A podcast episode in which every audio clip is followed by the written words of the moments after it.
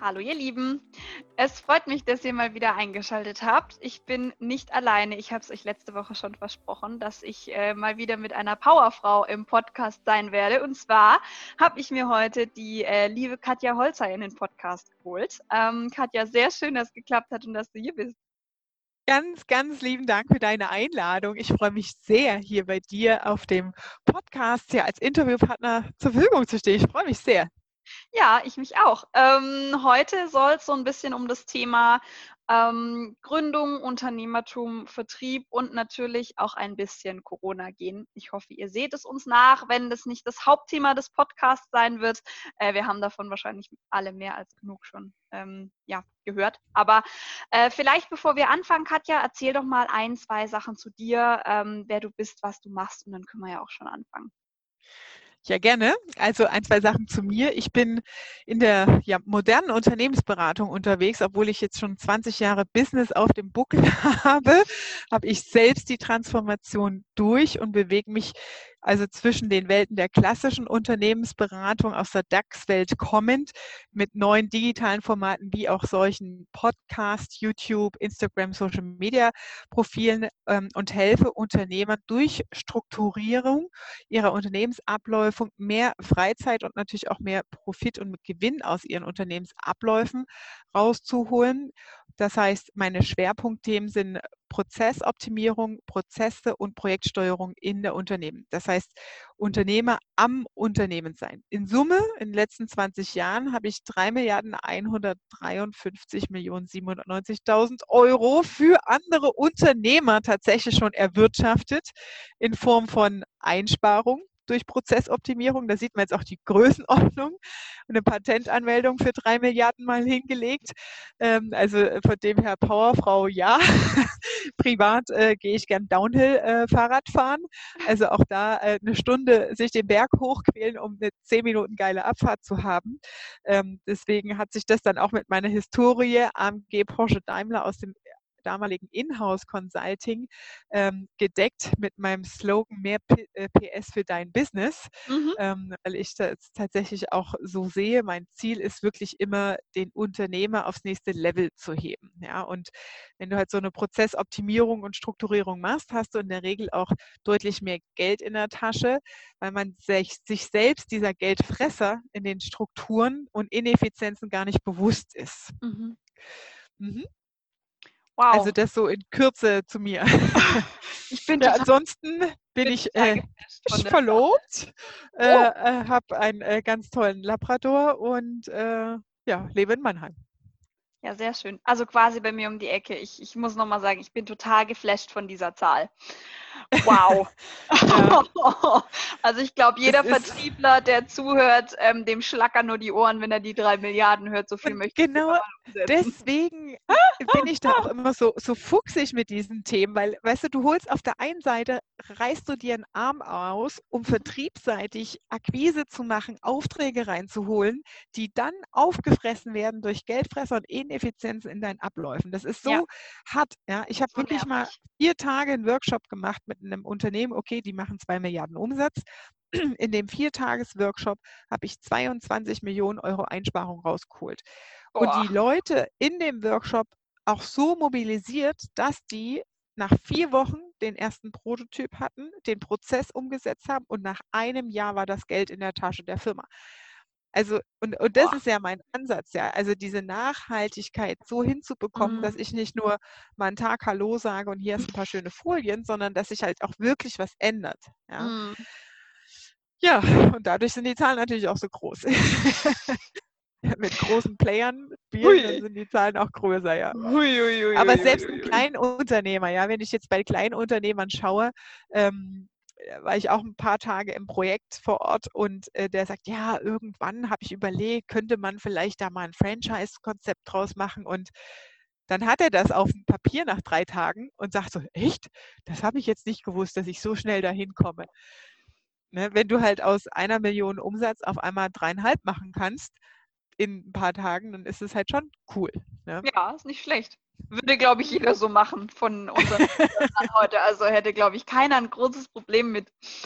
Ja, ähm, ich würde tatsächlich sagen, wir steigen mal direkt äh, in, mit, mit der ersten Frage in das Interview ein. So rum ist es richtig rum. Ähm, Corona. Wir hören es den ganzen Tag. Wenn ich meine News aufmache auf dem äh, iPhone, Hashtag Werbung an der Stelle, ähm, dann sehe ich und höre ich und lese ich nur noch Corona. Ähm, jetzt gibt es die Soforthilfe seit zwei Wochen. Wenn ich mir jetzt überlege, ich will mich eigentlich selbstständig machen, ist es deiner Meinung nach eine gute Idee, nach Corona zu gründen? Das, ich würde die Antwort zweispaltig betrachten und zwar es kommt auf dein Alter und deine Erfahrung an. Es gibt im Moment ja auch durch die Social-Media-Welt ganz viele, die mit 18 Unternehmer werden wollen. Da sage ich, nee, gründe mal nicht gleich, sammel wirklich erstmal Berufserfahrung. Wie gehe ich mit Dienstleistern um? Wie führe ich Gespräche? Was heißt, wie organisiere ich meinen Tagesablauf, wenn ich arbeiten muss? Ja, also äh, da würde ich tendenziell eher sagen, guck, dass du wirklich erstmal ganz gezielt deine Skills aufbaust. Ansonsten, wenn du natürlich schon Berufserfahrung hast und eine Geschäftsidee, ist es eine sehr gute Zeit, weil du natürlich jetzt die Möglichkeit hast, dir Infrastrukturen zu einem sehr günstigen Preis zu holen. Und du kannst eine Infrastruktur, sei es ob es Büro und Hardware ist, Büro und Personal und äh, Kunden, äh, ja, einen Kundenstrom, sage ich mal, die du dir einkaufst und auf dieser Infrastruktur aufbaust und dein neues eigenes Konzeptmodell darauf weiterentwickelst. Oder sei es darum, ähm, Kundenzugänge, Marktzugänge dir einzukaufen. Also von dem her würde ich eher sagen, dass es auch gute Zeiten an der Stelle sind, ähm, um wirklich günstig in so eine Infrastruktur und damit viel schnelleren, größeren Hebel zu haben. Ne, weil mm, ja. dann hast du auch Handlungsfreiheit, deine komplett neuen Produkte Produkte und deine neue Einrichtung in einem Laden, je nachdem, was du machen willst, umzusetzen? Ja, ich finde es tatsächlich auch ein sehr ähm, sehr schwieriges Thema, weil ich habe einige Gründer in meinem, äh, in meinem Podcast, wollte ich gerade schon sagen, in meinem Netzwerk, ähm, die natürlich auch sagen, Hör, und jetzt habe ich diese Soforthilfe, jetzt weiß ich aber nicht, was ich damit anfangen soll und äh, überlebe ich hm. überhaupt die nächsten paar Monate. Also mhm. es ist schon auch ähm, schwer. Ich hatte heute ein Gespräch mit einem Gründer, der meinte, naja, also diese Soforthilfe hat mich jetzt diesen Monat schon ruhig schlafen lassen, wo ich dann so dachte, boah, also es muss schon sehr hart sein, wenn man als Gründer dann ähm, auch natürlich darum bangen muss, äh, bekommen ich und meine Mitarbeiter, bekommen wir Geld in den nächsten Monaten oder eben nicht. Also ja. Es ist natürlich wichtig, von Anfang an diese Führungsprinzipien zu beherrschen und auch als Gründer sich Gedanken zu machen, Rücklagen zu bilden. Ne? Mm, das eine ist klar. das Gewinn, ne? natürlich für sich selbst irgendwann, aber in solchen Zeiten geht es ja darum, deine Infrastruktur, dein Unternehmen aufrechtzuerhalten und diese Rücklagen auch für sowas zu nutzen ne, ja. Ne, und da clever zu wirtschaften. Was glaubst du denn ähm, gerade, also du hast gerade die Berufserfahrung angesprochen. Ähm, ich würde jetzt tatsächlich auch sagen, dass solche unternehmerischen Eigenschaften damit reinspielen. Mhm. Worauf kommt es denn jetzt in dieser Corona-Zeit an? Also welche Eigenschaften soll oder sollte man mitbringen, damit man ein Unternehmen gut durch diese Krise durchbekommt? Auf jeden Fall nach vorne schauen und Optimismus. Was mhm. überhaupt gar nicht geht, ist dieses Rumheulen und wie schlecht die Welt ist. Ganz wichtig an der Stelle, grenz dich ab von deinem Umfeld, die dir solche Geschichten erzählen den ganzen Tag. Kann ich nur an meinem eigenen Beispiel mitmachen. Wir haben sehr gute Umwechse, Umsätze, auch jetzt in der Krise, ähm, äh, zum Teil sogar mehr als normalerweise. Und ich habe so viel zu tun, dass ich gar keine Gelegenheit habe, mich mit Leuten auszutauschen, die ein negatives Mindset haben. Über Social Media kommt hier und da mal so ein Jammern.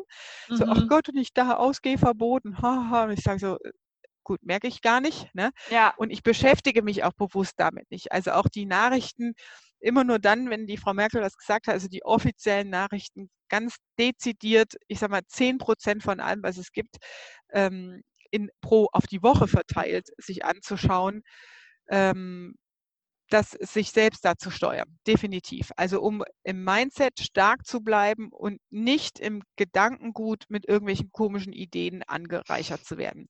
Das Zweite ist natürlich, was mache ich mit meiner Zeit als Unternehmer in dieser Corona-Zeit?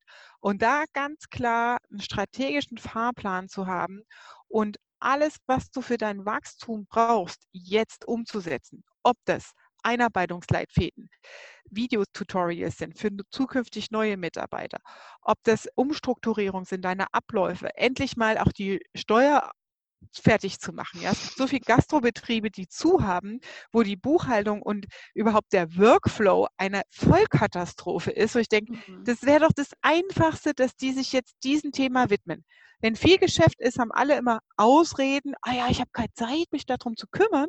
Aber jetzt kommt es darauf an, jetzt zeigt genau die Krise, bist du ein Unternehmer, ein waschechter Unternehmer, der auch da durchgeht, der das ernst meint sich mit den Themen auseinandersetzt und sagt, ich habe keinen Bock mehr hier stundenlang, tagelang Buchhaltung zu machen, ich mache jetzt mal einen digitalen Workflow daraus. Und mhm. ich definiere das. Ich wechsle jetzt mal den Steuerberater. Ich telefoniere mal drei Steuerberater ab und gucke mir verschiedene an. Ja, klar. Ja, das bedeutet klar. alles Zeit in erster Linie und dich mit diesen strategischen Themen auseinanderzusetzen. Das kannst du alles jetzt machen. Ja, die du sonst nicht hast, dich darum zu kümmern. Ne? Ja, klar. Deswegen, also unternehmerische Eigenschaften heißt für mich an der Stelle absolut Positivismus, nach vorne schauen, den Blick nach vorne halten und sich einen Fahrplan machen, welche Dinge setze ich jetzt um. Und dann nicht aufschieben, sondern auch wirklich tun. Ja. Ja, Aufschieberit ist ganz schlimme Krankheit. ja, aber äh, das ist die Frage, die du dir jetzt stellen musst. Bin ich dem gewachsen? Weil jetzt heißt es Verantwortung übernehmen. Verantwortung ja. für deine Kunden übernehmen, Verantwortung für deine Mitarbeiter übernehmen, Verantwortung auch für dich übernehmen. Bin ich in einem halben Jahr noch Unternehmer? Wenn du in jedem Schritt zweifelst, ah, ich weiß nicht, ob ich mir jetzt noch einen neuen Steuerberater suchen soll, ob ich überhaupt in einem halben Jahr noch da bin, ja, dann zweifelst du doch an dir selbst. Also guck doch nach vorne ja. und mach, also Schritt eins, sage ich ja meinen ganzen, das ist ja schon äh, lange her, Krisen, äh, Livestreams, die ich gemacht habe. Punkt eins natürlich, sicher deine Liquidität ab. Also Einnahmen, Ausgaben, ganz klar Cash-out-Stopp machen, auf ein Minimum runterfahren, dass du ruhig schlafen kannst und dann ab nach vorne. Ja, ja. Ich hoffe ja, dass wir irgendwann in naher Zukunft die Corona-Geschichte überstanden haben, damit wir dann auch wieder loslegen können mit Gründungen und so weiter. Ähm, was mich auch schon zur nächsten Frage bringt. Und zwar, wenn ich Gründer bin, verkaufe ich meine Idee ja maßgeblich selbst. Ich habe kein Geld, um mir teure Vertriebler einzukaufen oder das Ganze an ein Callcenter abzugeben. Was ähm, sollte ich als Gründer denn für diese Anfangszeit übers Verkaufen wissen? deiner Meinung nach? Wissen, dass Verkaufen nicht wehtut und da vielleicht auch mal mit den eigenen alten Glaubenssätzen aufräumen. Da bin ich selbst ein Typ davon oder ne, ich musste mich selbst erst dem Thema nähern, weil Verkaufen als Begriff irgendwie sehr negativ bei mir abgespeichert war und das zu sagen, Verkaufen ist eigentlich eine Entscheidungshilfe zu geben für jemanden, der deine Hilfe benötigt. Das heißt, in deiner Struktur auch mal zu überlegen, was ist die Hilfestellung, die du gibst? Was ist die äh, Leistung, die du gibst und was hat dein Gegenüber davon an Mehrwert? Ne? Ja. Und gleichzeitig auch zu lernen, welche Schmerzen hat dein Gegenüber? Ne? Also so das Stichwort unterlassene Hilfeleistung. Also was ähm, passiert, wenn, wenn ich jetzt nicht nach draußen gehe und sage, Leute, ihr müsst eure Prozesse schlank aufstellen und das geht so, so und so weil die Unternehmer dann wirklich pleite gehen, kaputt gehen und sagen, ja, ich hassel hier den ganzen Tag, ich bin selbst und ständig und eigentlich habe ich mir das anders vorgestellt und da ist es meine Pflicht, da Wissen zu vermitteln, wie es anders gehen kann. Ja? Und das für sich zu erkennen im Thema Verkaufen, welche Schmerzen bereite ich anderen, wenn ich denen nicht helfe. Mhm. Und ähm, ich habe Unternehmer bei mir im Mentoring, ähm, die, die, haben nach äh, vier Wochen schon, sind die um 16 Uhr, 18 Uhr zu Hause bei ihren Kindern und sagen, ja, meine Frau fragt mich jetzt schon, ob das immer so ist. Und das war aber der Antrieb, ja, zu sagen, ja, ich habe Kinder und ich will die aufwachsen sehen und das auch erreichen zu können, ja, und ja, dass das machbar ist und dass das geht.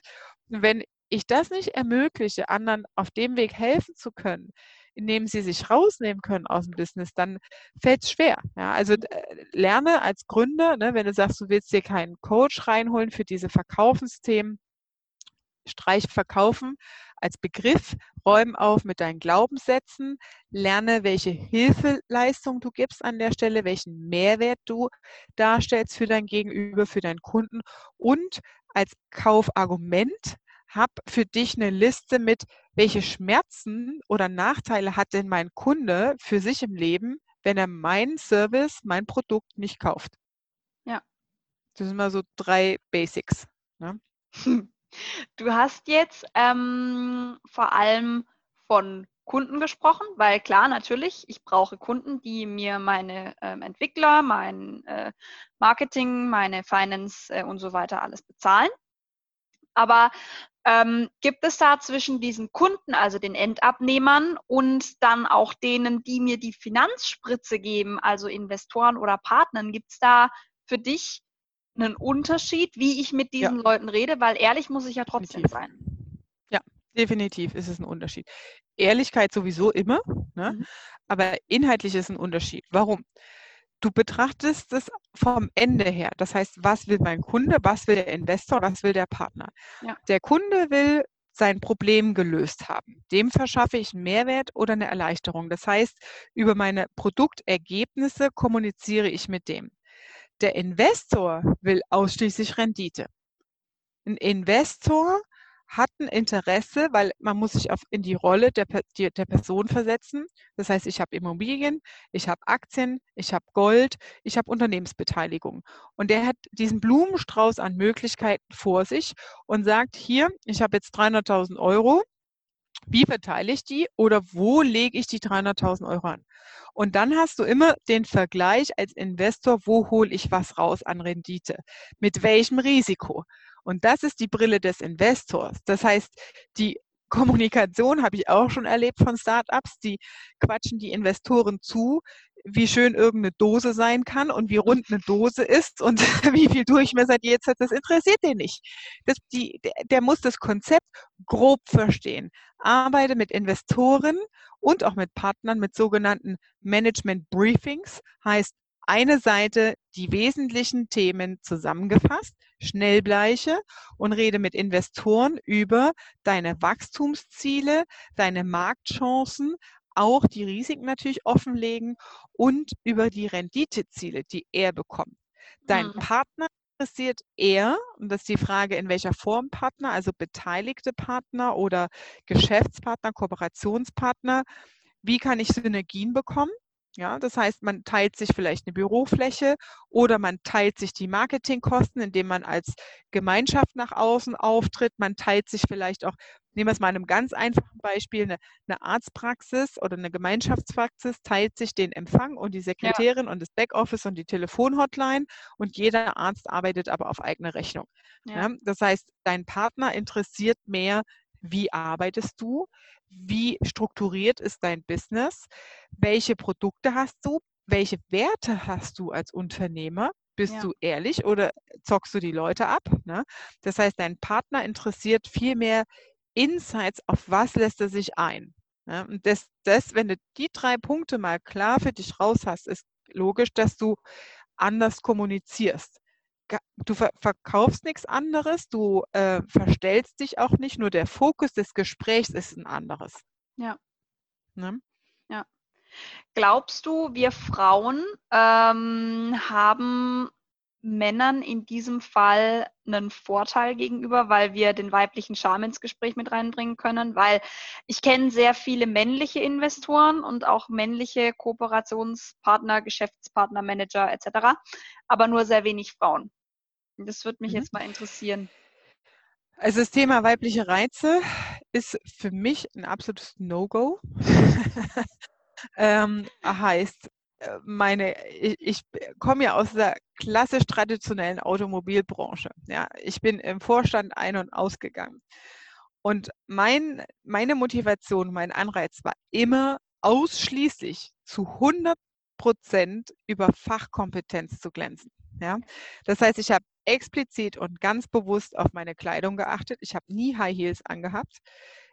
das war ein bisschen auch Verkleidungsthema zu dem, wie ich heute bin, in Jeans und locker, ne? aber im Vorstand, da bist du halt im Anzug da unterwegs. Halt da ist das halt so. Und ja. erst recht, wenn du in so einem Laden unterwegs bist, ist es heute vielleicht auch ein bisschen anders. Ähm, die haben mit ihrer agilen Wende Sneaker verteilt. also, ähm, das heißt, in der, ich würde niemals, niemals mit weiblichen Reizen in irgendeine Richtung versuchen, mein Gegenüber zu überzeugen. Never ever.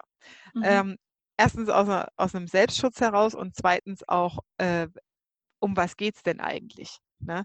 Ähm, und da ist wirklich so dieses, bei Frauen merke ich selber auch äh, in, in der Personalauswahl und so, dieses klassische, diese Mädchenfalle. Es mhm. müssen noch nicht mal irgendwie weibliche ja. Reize sein, sondern dieses, ah ja, wie schön. Äh, da nimmt sich ja keiner mehr ernst. Ne? Also äh, guck ne, auch mal in der Außenwirkung, wie trittst du auf und wo bist du jetzt gerade? Und wenn du bei einem Investorengespräch bist, reflektier dich selbst vorher vielleicht auch mal, dass du, dass dir solche Ausrutscher, dieses Hehe irgendwie nicht passieren. Ja, weil du, du es ist so, Männer haben diesen Beschützerinstinkt. Ja, das ist animalisch, das ist äh, genetisch so bedingt. Und wenn du in irgendeiner Form Schwäche durch sowas auslöst, wächst du beim Gegenüber des, den Beschützerinstinkt. Und, und dann kommen solche Sätze wie, naja, ich habe mir gedacht, der Kleinen muss man halt auch mal eine Chance geben oder so ein Käse. Ähm, das willst du doch nicht hören. Ja? Du willst doch ernst genommen werden als Businesspartner auf Augenhöhe. Also verhalte dich entsprechend auch und schau auch, welche Reize strahlst du aus, auch unbewusst, auch hinsichtlich Beschützerverhalten, die dir gar nicht so klar sind und guck, dass du dich selbst da im Griff hast und steuerst kann ich wirklich nur empfehlen an der Stelle. Äh, das ist ne, bei mir alle meinem Mentoring, gut, zwei Mädels habe ich jetzt auch drin, aber 80 Prozent sind auch da Männer. Ja. Ähm, und ich will ja ernst genommen werden mit dem, was ich tue. Ja. Ne? Ja. Und ist das Heulen und mal anlehnen, das kann ich zu Hause machen bei meinem Partner und der ja. tröstet mich auch mal, aber das muss doch nicht mein Geschäftspartner wissen. Ja. Also ich finde es tatsächlich auch sehr schwierig, ähm, weil mir auch immer mal wieder Frauen aufgefallen sind in meiner Zeit in der ähm, Gründerberatung, die meinetwegen im 1 zu 1 Gespräch taffe Powerfrauen sein mögen. Aber sobald man dann in der größeren Runde ist und es ist nicht mehr face to face, Frau zu Frau, sondern da sind dann Männer dabei und die sind vielleicht auch älter und die haben vielleicht auch ein bisschen mehr Geld auf der hohen Kante oder ein bisschen mehr erreicht im Leben, nur weil sie einfach älter sind und einen anderen Titel auf der Visitenkarte stehen haben, dann sind die wie verwandelt. Das ist 180 Grad Kehrtwendung. Krass, ne? Es ist alles, also je, jegliches Ideal, über das du dich davor ausgetauscht hast, gibt es nicht mehr oder ist auf On Hold gesetzt, solange bis die Männer den Raum wieder verlassen. Ähm, aber ich meine, ich finde es ja gut, wenn man sich selbstständig macht. Ähm, so ein bisschen, klar, also Übung macht den Meister. Nicht jeder ist der geborene Unternehmer und ähm, es gibt sicherlich Menschen, die da auch von der Veranlagung her eher Unternehmer sind als andere. Wenn ich jetzt das Gefühl habe, ich muss mich selbstständig machen. Ich habe einfach den Drang, ähm, der Bastian, äh, mein Chef, der letzte Woche im Interview dabei war, der meinte, ich hatte das Gefühl, ich wäre ein besserer Arbeitgeber, als ich ein Arbeitnehmer war. Ähm, wenn ich dieses Gefühl habe, aber mir fehlt der letzte Tritt in den Hintern, um anzufangen. Was kann ich tun? Also das eine ist der letzte Tritt im Sinne, Mindset, traue ich mir das zu und will ich das wirklich? Also die, der innere Wille, Wunsch und Überzeugung. Und das andere Tritt in den Hintern ist, da kann ich ganz klare Tipps geben an der Stelle, ähm, schaffe ich das finanziell und so weiter. Also das mhm. Thema Risikoabwägung. Und was ich da, also beim ersten Punkt ist es machen. Also, weil nur durchs Machen lernst du die Erfahrung und weißt, ist das was für mich oder nicht. Beim zweiten Punkt, Thema, uh, wie viel Geld brauche ich und reicht das für mich in der Gründung und funktioniert das alles über die Zeit? Dann mach einen Risikoplan fürs nächste halbe Jahr oder Jahr. Heißt, du rechnest mal aus, ähm, was du an Fixkosten im Minimalfall brauchst, heißt deine Miete, deine Ernährung, das, was du so brauchst. Wo hast du noch Streichposten? Ja? Mhm. Auto, äh, Klamotten kaufen, shoppen und so weiter. Ähm, was brauchst du nicht existenziell? Luxus und dann rechnest du mal hoch, genau, auf ein halbes Jahr oder ein Jahr. Wie viel Geld ist das? Ne? Und dann machst du in deiner Risikobetrachtung eine Kalkulation, wo du sagst, okay, wenn mein Geschäftsmodell läuft, dann habe ich bis Jahresende ungefähr so viel Umsatz gemacht. Und dann ist ja alles okay. Wenn es nicht läuft, dann ist der Monat August oder der Monat Oktober für mich die Deadline zu sagen, Fakten auf den Tisch, Kontoauszüge auf den Tisch und dann sage ich nein, ich gehe zurück. Ja? Mhm. Das heißt, du gibst dir selbst analytisch leitest du dir selbst eine Absicherung raus und gibst dir selbst die Sicherheit fürs nächste halbe Jahr.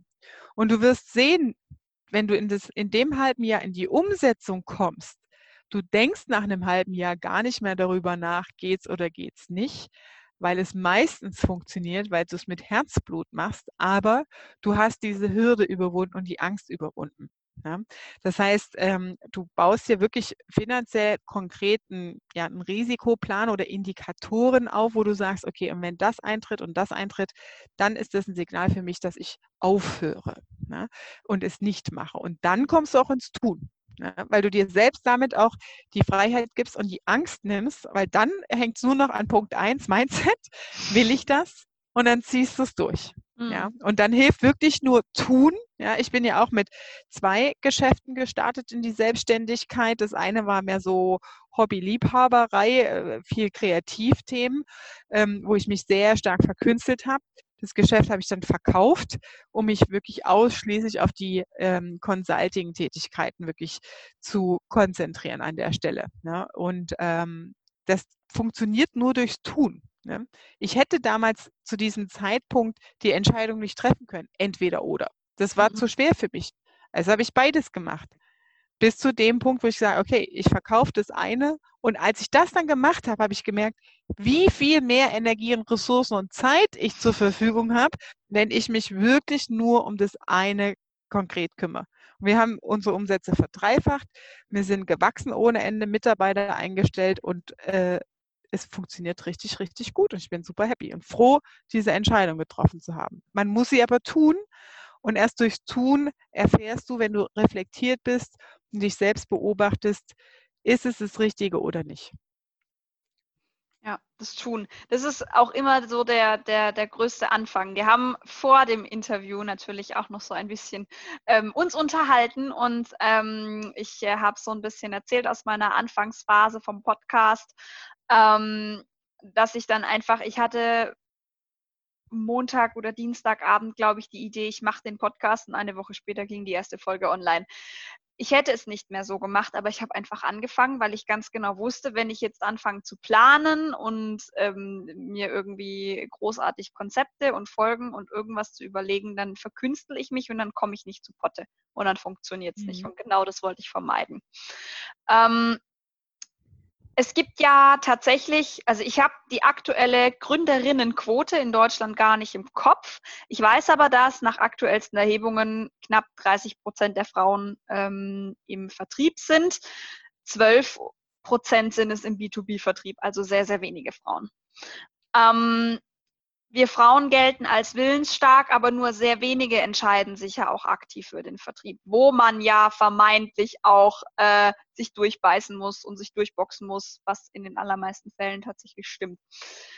Welche Tipps hast du denn für mich als Frau, wenn ich sage, oh, der Vertrieb, das reizt mich schon, aber irgendwie will ich dann doch nicht? Die Frage ist, warum will ich dann doch nicht? Also, nee, also wenn, wenn ich quasi sage, es interessiert mich oder es reizt mich, aber ich habe noch Angst. Ich weiß noch nicht, warum ich es machen soll. Okay, ich weiß noch nicht, warum ich es machen soll. Dann ist die ganz klare Antwort, du kannst in einer Vertriebsstruktur extrem gut verdienen und sehr gute Umsätze fahren. Bedeutet, je nachdem, in welcher Branche und auf welches Modell du dich einlässt, kannst du in relativ kurzer Zeit dir zum Beispiel ein, ein Kapital anhäufen, um dir eine Eigentumswohnung zu kaufen, um Selbstkapital für eine Gründung zu haben, um dein nächstes Level, dein übergeordnetes Ziel umzusetzen. Ja, also Vertrieb ist wirklich ähm, ja, du musst dich mit den Themen inhaltlich auseinandersetzen und es ist auch wichtig, diese Strukturen im Vertrieb zu kennen, sich da konkret weiterzubilden und ähm, diese auch anwenden zu können und Erfahrungswerte dazu sammeln, aber das ist nicht schlimm. Also Vertrieb ist von der Kompetenz her, Fachkompetenz her, das Einfachste, was jeder lernen kann. Mhm. Ja. Und du hast immer die Möglichkeit, gut Geld zu verdienen an der Stelle. Ja, über halt Provisionsmodelle. Ja. Ich habe bei mir auch Vertriebler als Freelancer und äh, die kriegen halt schnell mal in der Woche vierstellig zusammen und wenn du das hochrechnest auf einen Monat, kann es auch mal fünfstellig werden. Ja, ja klar. Ähm, und äh, das, ich meine, das kriegst du in keinem Angestelltenjob.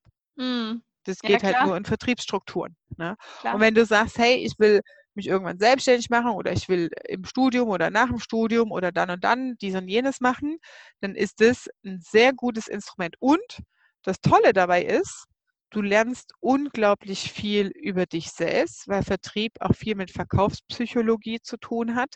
Und wenn man sich mit diesen psychologischen Themen auseinandersetzt, projiziert und reflektiert man immer sich selbst auch und hinterfragt das. Ähm, das heißt, du bekommst einen sehr, sehr guten Zugang zu dir und hast dadurch eigentlich den, für deine Persönlichkeitsentwicklung den größten Gewinn im Menschen einschätzen, im Umgang mit anderen.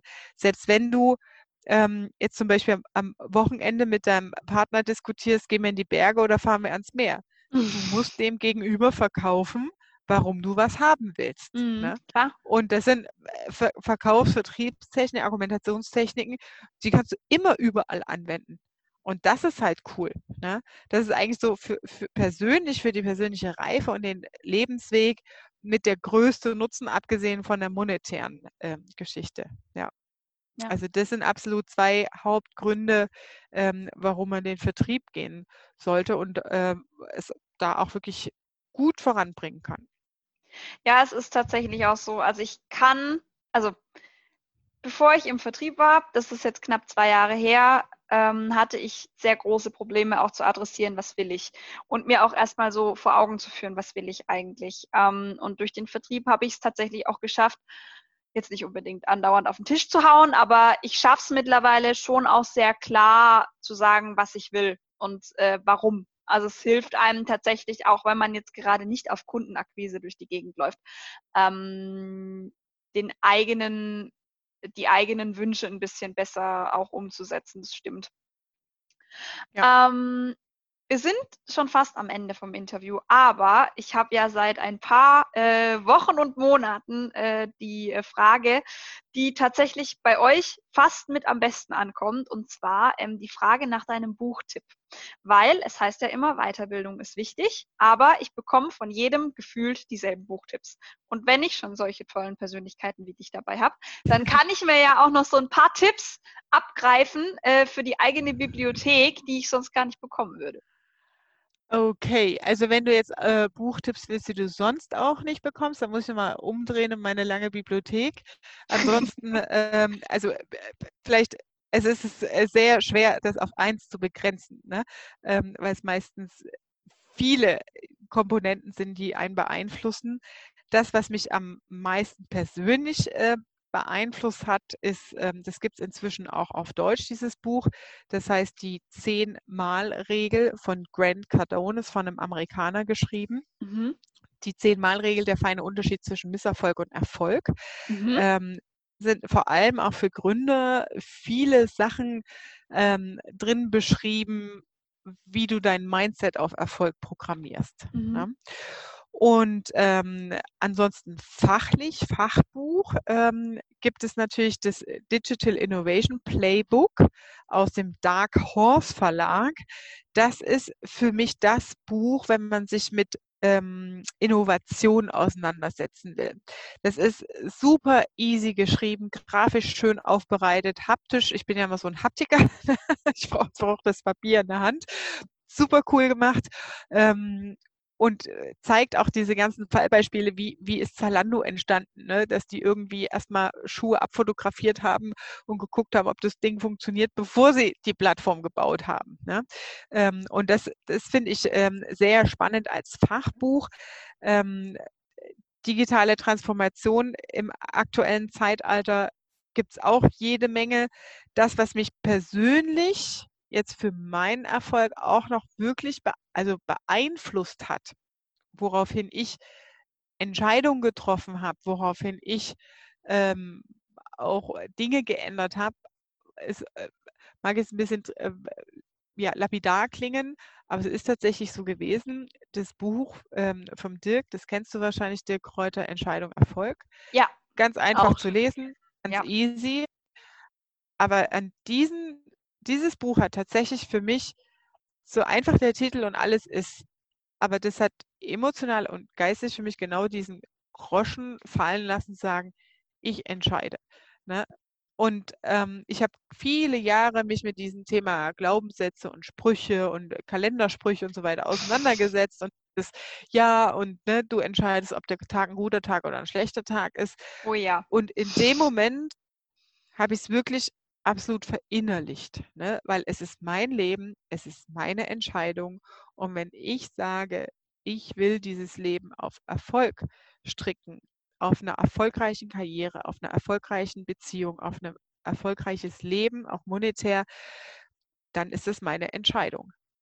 Und alle nachgelagerten Entscheidungen, die das mit sich bringen, sind dadurch deutlich einfacher, weil du hast Widerstand wenn du, guck mal, in meinem Umfeld als Berater auch, keiner versteht, warum ich YouTube mache. Keiner versteht, warum ich auf Instagram bin. Ja, weil die alle noch auf dem Baum schlafen. Jetzt in der Corona-Krise kommen sie an und fragen, ja Katja, warum machst du das und wie geht das eigentlich? Ne? und, ja, ich, und, und ich habe es aus einem Antrieb heraus gemacht zu sagen, ey Leute, ich kann doch nicht nur draußen rumrennen und theoretisch erklären, was agiles Arbeiten heißt und äh, was digitaler Wandel heißt, wenn du es selbst noch nicht durchgemacht hast. Ja, klar. Also mach das mal. Fahr mal eine Kampagne. Lern mal, wie ein Funnel geht. Dann kannst du auch rausgehen. Ne? Also da auch wirklich authentisch in der Vorbildfunktion Dinge gemacht zu haben und sich zu entscheiden. Und wenn du dich für Erfolg entscheidest, dann hast du automatisch Schneider, du hast Gegner, du hast auch auf Social Media irgendwelche blöden Hater-Kommentare. Nur wenn du dich bewusst entschieden hast, dann kannst du viel einfacher damit umgehen. Ja. Du sagst, das ist mein Weg und nicht dein Weg. Und weiter geht's. Ne? Ja. Das war schön. wirklich ja. Sehr schön. Sehr schön. Ich finde äh, ich, ich find das toll. Ich muss, ich muss mir gerade nebenbei immer überlegen, ich nehme ja immer ein äh, Zitat als Überschrift für die jeweilige Folge. Das wird jetzt echt hart für mich, da eins auszusuchen. Sag mal. Ich habe ich hab ein Lieblingszitat tatsächlich. Ähm, und das ist ein Zitat von äh, Karl Lagerfeld. Und das heißt, das Wesentliche im Leben ist, sich neu zu erfinden. Mhm. Und das ist echt krass. Also das berührt mich total, ähm, weil ich selbst ja mit meinen, äh, ich werde ja dieses Jahr noch 40 Jahren äh, viele Veränderungen auch mitgemacht habe. Ne? Einen schweren Verkehrsunfall Anfang 20, äh, drei Millimeter am Rollstuhl vorbei, dann drei Milliarden Patentanmeldungen. Ne? Dann äh, bin ich aus der Firma ausgestiegen und habe ähm, mich entschieden, alles hinter mich zu lassen, habe meine ähm, Beziehung damals aufgegeben, meine Eigentumswohnung aufgelöst und eine 180-Grad-Drehung gemacht und mein komplettes Leben umgekrempelt. Ne? Ähm, und das so für sich auch zu verstehen, sagen, es ist nicht schwer und es ist alles nicht schlimm. Und dann halt auch wieder mit dem Blick auf Organisationsentwicklung, also Veränderungsprozesse in Unternehmen zu begleiten. Das ist, ich liebe diesen Spruch. Ne? Das Wesentliche im Leben ist, sich neu zu erfinden von Karl Lagerfeld. Und das, diese, dieser Change-Prozess, diese permanente Veränderung mit dem Leben im Fluss und im Einklang zu sein, das ist, ja, das äh, finde ich sehr passend für mich. ja, sehr schön. Gut. Ja, wow. Ähm, das Interview ist tatsächlich auch schon wieder vorbei. Es ging total schnell, habe ich das Gefühl. Ähm, Katja, vielen lieben Dank, dass du heute da warst, dass du dein Wissen mit uns geteilt hast. Ähm, in der Woche, in der diese Podcast-Folge online gestellt wird, ähm, kommt auch Katjas eigener Podcast online. Ja! also ich ähm, packe einfach mal dein LinkedIn-Profil bei uns in die Shownotes der Folge rein. Dann äh, können sich die Leute mit dir vernetzen oder können dir folgen. Dann werden sie ja auch auf dem Laufenden darüber gehalten, wenn sich da etwas ja. tut. Und mhm. ähm, genau, dann äh, wünsche ich dir jetzt noch eine super Woche und drücke dir ganz viel, äh, ganz viele Daumen. Ich habe ja nur zwei, aber trotzdem, ich drücke dir die Daumen beim, äh, beim ähm, Lounge. Das wird gut, ja. Ja, da freue ich mich auch echt drauf. Der Podcast heißt Reines Unternehmerwissen. Mhm. Kann ich dir die Links dann auch noch äh, zur Verfügung stellen zum ja. Verlinken hier unten drunter. Und ansonsten ja, findet man mich auf eben allen Social Media Kanälen und kann da seine Fragen stellen, den Livestream nutzen, ähm, für sich auch branchenspezifische Fragen zu stellen. Und ja, ich freue mich drauf. Danke dir, Gerne. Danke für deine Zeit. Danke für den Gastauftritt heute hier in deinem Podcast. Hat mich sehr gefreut. Und liebe Grüße an deine Zuhörerschaft. Ja. Und ich freue mich, euch natürlich auch alle irgendwo mal wieder wiederzusehen und zu hören. Ja, ich hoffe es für euch, dass ihr zuhört. Es, ähm, ich kann es euch wirklich nur empfehlen. Ähm, ich wünsche natürlich euch, auch euch eine super Woche. Äh, ich freue mich drauf, wenn ihr nächste Woche wieder einschaltet. Auch da habe ich wieder einen Interviewgast für euch, aber das seht ihr dann. Ähm, genau genießt dann irgendwann euer Wochenende und macht's gut. Wir hören uns. Ciao. Liebe Grüße. Ciao.